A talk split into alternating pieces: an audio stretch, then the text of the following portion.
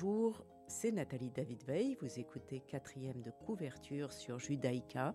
Comme chaque semaine, un lecteur nous parle d'un livre qui l'a marqué, ému ou amusé, un livre qu'il a envie de partager.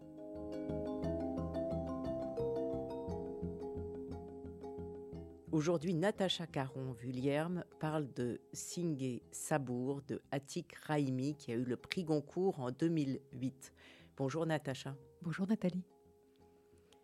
Vous êtes critique d'art pour Beaux-Arts Magazine, commissaire d'exposition, conseil en gestion de collections d'art contemporain. Vous avez aussi un podcast Sacré et tu là et vous suivez une formation de soins palliatifs à Bruxelles.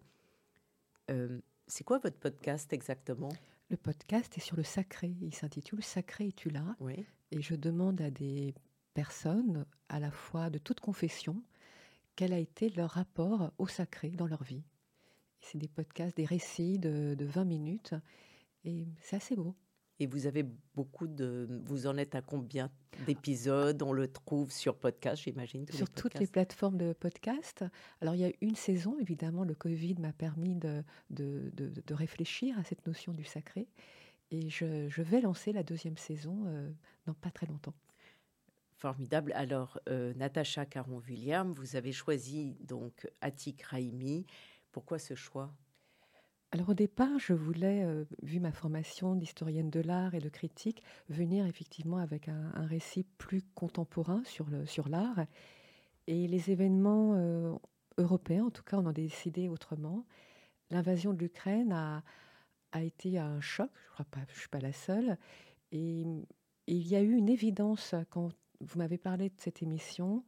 Euh, j'ai pensé tout de suite à Singé Sabour parce que c'est aussi une autre invasion, c'est l'invasion des soviétiques en Afghanistan en 91. Et à l'époque, je suis une jeune adolescente, et toute mon adolescente, sens, pardon, va être rythmée euh, au rythme de l'Afghanistan, euh, du commandant Massoud et des moudjahidistes. Euh, ensuite, 2001, avec les, les, Twin Towers qui sont attaqués, la réaction des États-Unis en Afghanistan puis en Irak. Et tout ce, tout ce, tout ce récit dramatique euh, des civilisations et des guerres euh, ont mis soudain, sont, remis, se sont infiltrés euh, dans cette guerre en Ukraine. Donc il était important pour moi de revenir avec ce récit qui est un conte, une fable, et qui parle encore une fois de l'oppression russe, mais aussi on parle surtout de l'oppression des femmes. Oui, donc ça se passe en Afghanistan, mais effectivement ça pourrait être n'importe où dans une, femme veille son mari blessé. Ils ne se connaissent pas, car euh, c'était un héros et il est parti tout de suite. Et les heures, les jours passent, tandis que la guerre approche et la langue de la femme se délie, tisse le récit d'une vie d'humiliation dans l'espoir d'une rédemption. Et alors, j'ai regardé, euh, Sabour signifie en persan pierre de patience, qui est d'ailleurs le sous-titre de, ce livre. Euh, donc on dit qu'il existait une pierre magique à laquelle on peut se confier. La pierre t'écoute, je cite, éponge tous tes maux, tes secrets, jusqu'à ce qu'un beau jour elle éclate, et ce jour-là tu es délivré de toutes tes souffrances, de toutes tes peines. Alors il y a énormément de mystère et d'universalité dans ce que vous venez de dire.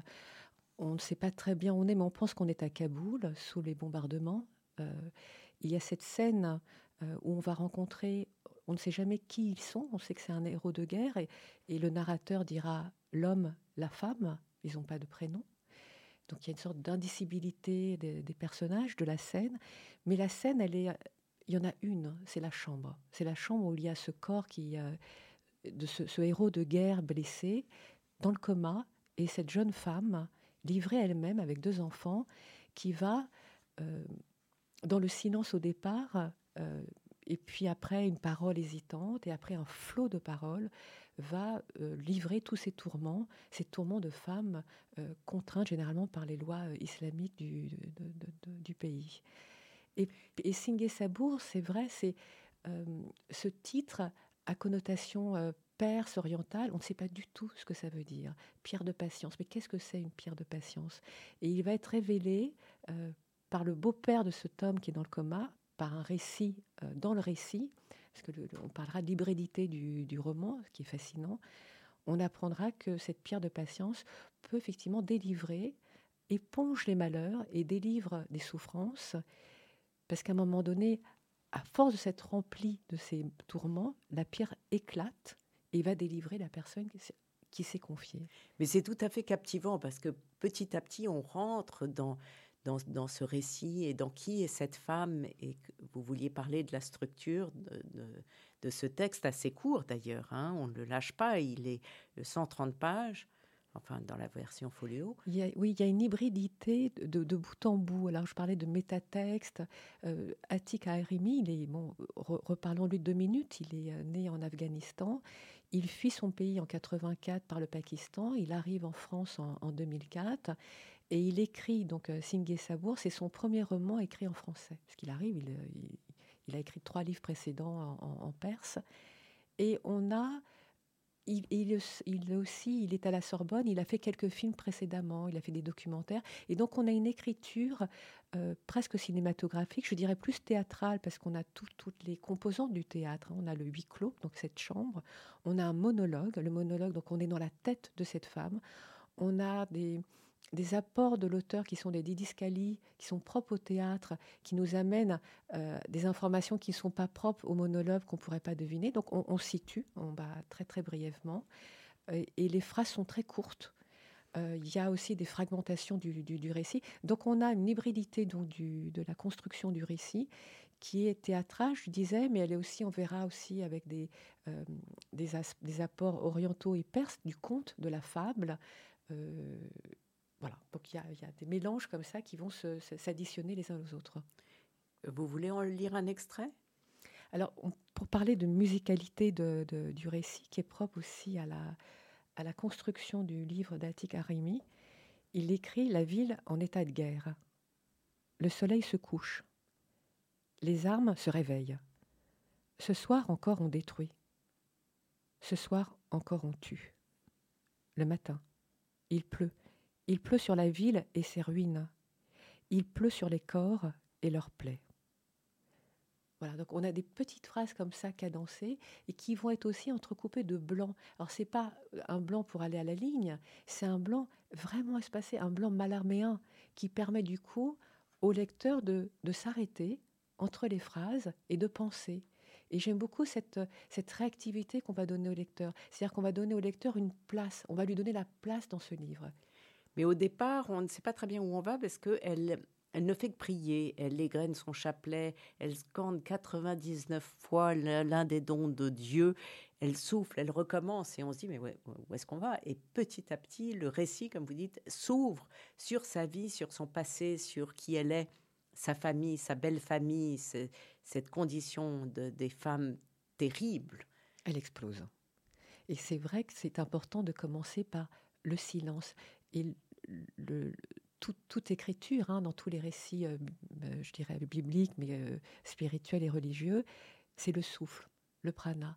Donc dans cette chambre, cette femme seule, abandonnée, livrée elle-même, elle va s'accrocher à cet homme qui n'est plus qu'à l'état de chair, c'est un tas de chair, mais il y a le souffle et il y a le souffle. Et de ce souffle, elle va égrener euh, son chapelet, elle va, euh, les sourates vont rythmer effectivement ses prières, et les prières et les prières vont lui permettre finalement de poser des mots, un récit, sa souffrance, ses peines, ses doutes, et puis après, sa colère, sa rage. Et elle va livrer des secrets qui sont indicibles, innommables, euh, qui n'est pas le père de ses enfants. C'est affreux la, façon dont elle a aussi, elle l'a trompé, elle s'est quasiment prostituée. Et elle le dit avec euh, saveur, avec vengeance. Oui, elle, elle lui fait savourer en fait toute sa souffrance.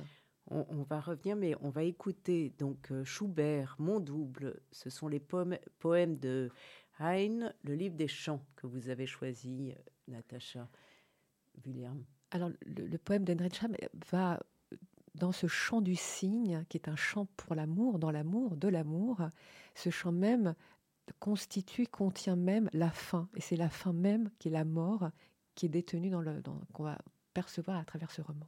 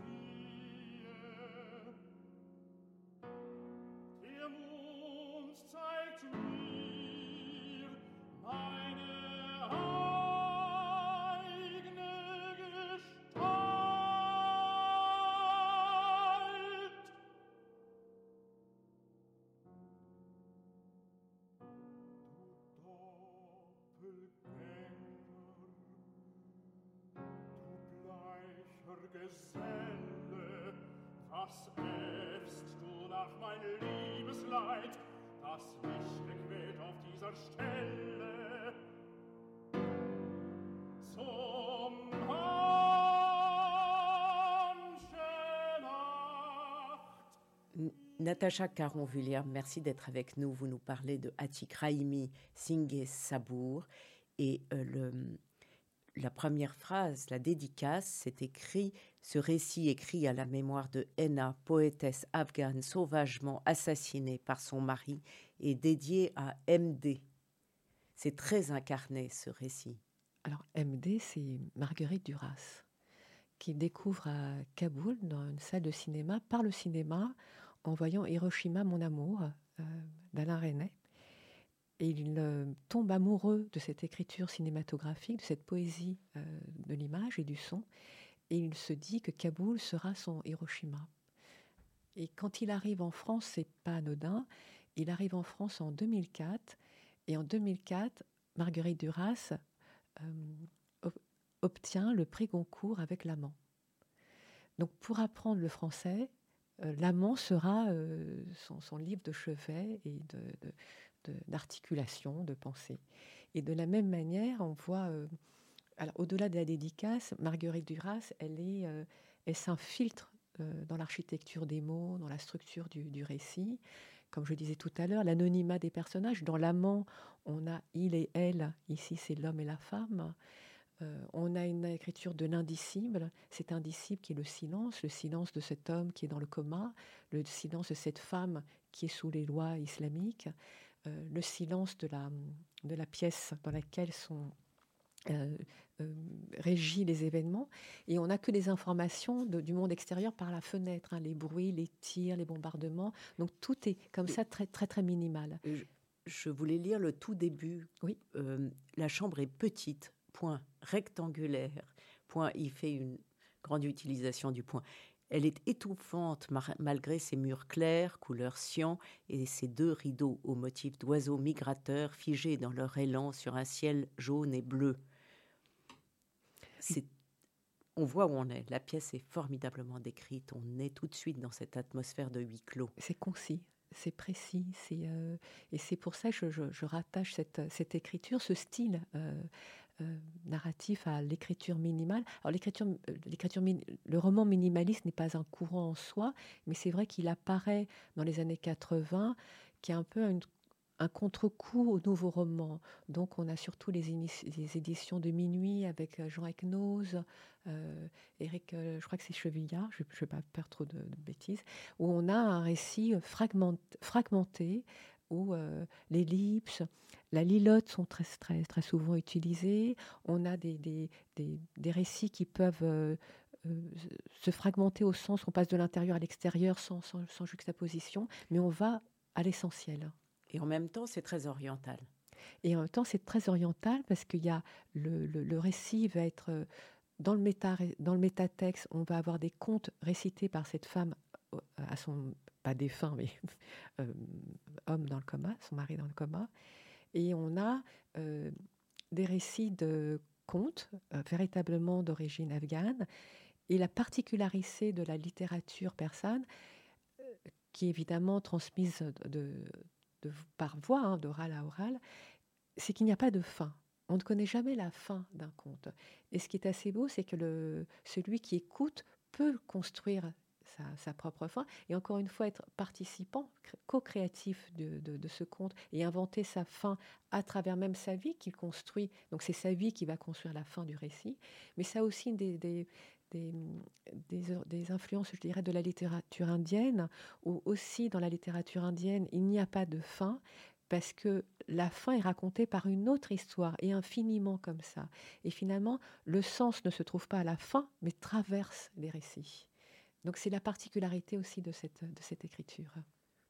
Mais, euh, et d'ailleurs, quand on l'a fini, on a envie de le recommencer, car la, deuxième lecture est totalement différente, puisque on a l'histoire, mais alors on va le lire avec euh, un point de vue, une connaissance différente. Parce qu'on aura, je pense, la, la connaissance de la pierre de patience.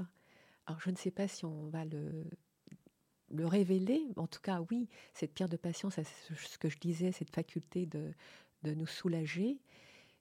Et, et ce, qu'elle, ce que fait cette femme, elle pense soudain que elle a le secret qui est révélé et elle pense que ce corps devant elle, c'est sa pierre de patience. Donc elle va en profiter et elle va délivrer tous ces mots en pensant que finalement, ça va le tuer et le délivrer.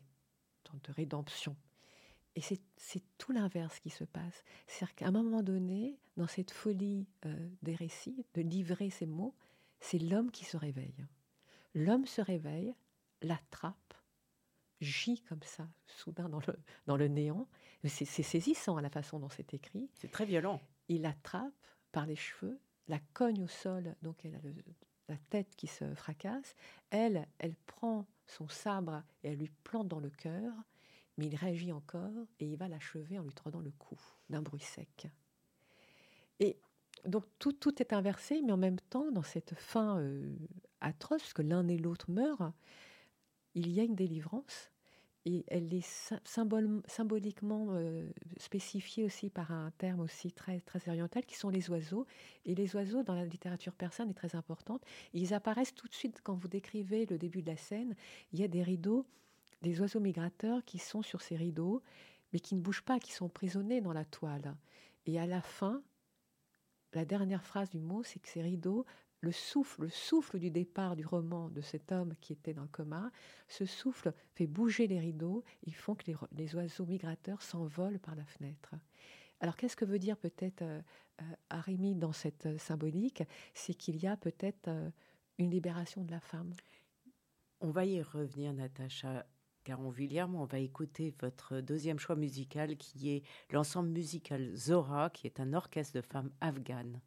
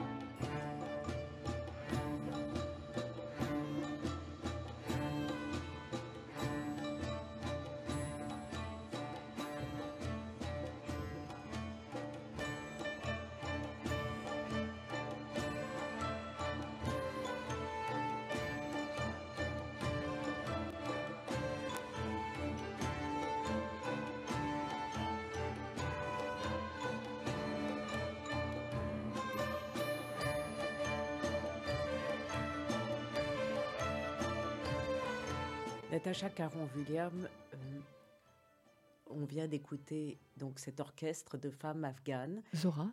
Zora, exactement. Qui ont dû fuir euh, donc l'Afghanistan, puisqu'on sait que les mollahs et les talibans interdisent la, musique, encore plus si c'est pratiqué par euh, des femmes. Et elles ont fui l'Afghanistan très tôt. Et elles sont en Inde et depuis, elles parcourent le monde, elles obtiennent des prix, des récompenses et, euh, et c'est une formation euh, extrêmement de, très haute qualité, très haut niveau. Dans le livre Singé Sabour de Atik Raimi, on voit la condition de la femme. Au départ, on croit qu'elle est très dévouée, d'ailleurs on croit, elle est très dévouée à son mari, elle veut qu'il ressuscite, elle prie pour lui, etc. et puis, la parole la libère complètement, la, fait devenir une vraie femme, si je puis dire. Une, une, elle, a, elle a sa propre identité, sa propre sensibilité, son intelligence, elle a tout vu, tout compris. Elle est en fait assez exceptionnelle, cette femme, cette héroïne. Alors généralement, ça passe aussi par euh, des intermédiaires, des tantes ou des grands-mères, donc dans une filiation euh, matriarcale. Et ici, dans le récit, c'est notamment le rôle de sa tante. On ne comprend pas tout de suite au départ, mais elle, est prostituée. Elle vit en dehors de, du, petit hameau où tout est détruit. Et c'est là où justement cette jeune femme, cette jeune mère va mettre ses deux filles euh, sous la protection de sa tante. Et on comprend petit à petit le rôle de cette tante dans la, constitution féminine, de, ce qu'est d'être une femme euh, en Afghanistan. Et finalement, c'est très beau. Euh, cette prostituée va lui apprendre à, être jolie, à aimer, à pourquoi aimer un homme, comment aimer un homme. Et on a une transmission de femme à femme, euh, mais qui n'est pas du coup, et c'est ça qui est surprenant, transmise dans le mariage. Ce qu'on apprend dans ce roman, c'est que le, mariage, elle ne connaîtra euh, son mari pardon, le jour de son mariage. Ils auront deux rapports et deux enfants. Et en fait, on apprend aussi que ce ne sont pas ses enfants, parce que lui, il est impuissant, il ne le sait pas, il pense que c'est ses propres enfants. on a du coup des, secrets qui sont féminins et qui constituent la, la, Et puis, il y a les militaires qui rentrent euh, pour la violer, et elle dit, je suis, je suis une prostituée, ce qui l'empêche, qui les empêche. Oui, on ne viole pas une prostituée. On ne viole pas une prostituée, elle est impure. Et c'est une trouvaille absolument magnifique. Et elle dit, je vends ma chair comme vous vendez votre sang. Et c'est une sorte, elle fait de son corps, c'est sa liberté. C'est autre chose. Une liberté d'ailleurs dont elle aussi euh, apprécie les plaisirs. Parce qu'elle elle, elle utilise son corps comme un rempart, une barrière. Mais à un moment donné, un des soldats revient.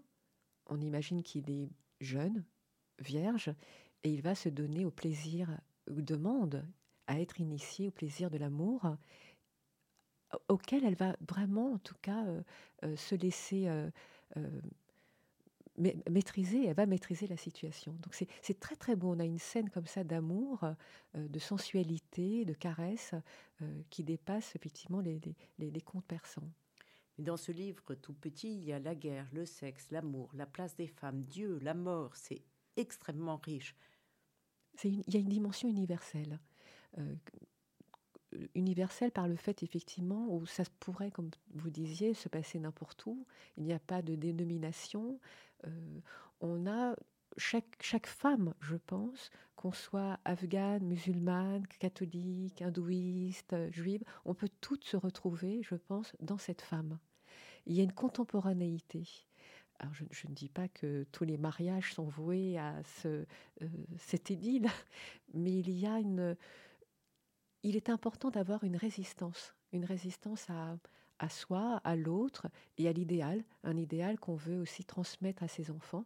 Et, c'est le message aussi, je pense, de, l'auteur, de un message d'amour et extrêmement féminin. Il vient de sortir un nouveau livre écrit avec sa fille. Euh, il sort ces jours-ci euh, chez POL, euh, où pendant, pendant le confinement, il a écrit avec à sa fille, et c'est cette correspondance qui sort aujourd'hui sur justement enfin, toutes ces mêmes questions. Ah, c'est merveilleux. Je n'étais pas au courant. Ben, je, vais, je vais me précipiter pour l'acheter. Merci en tout cas de me l'indiquer. Merci.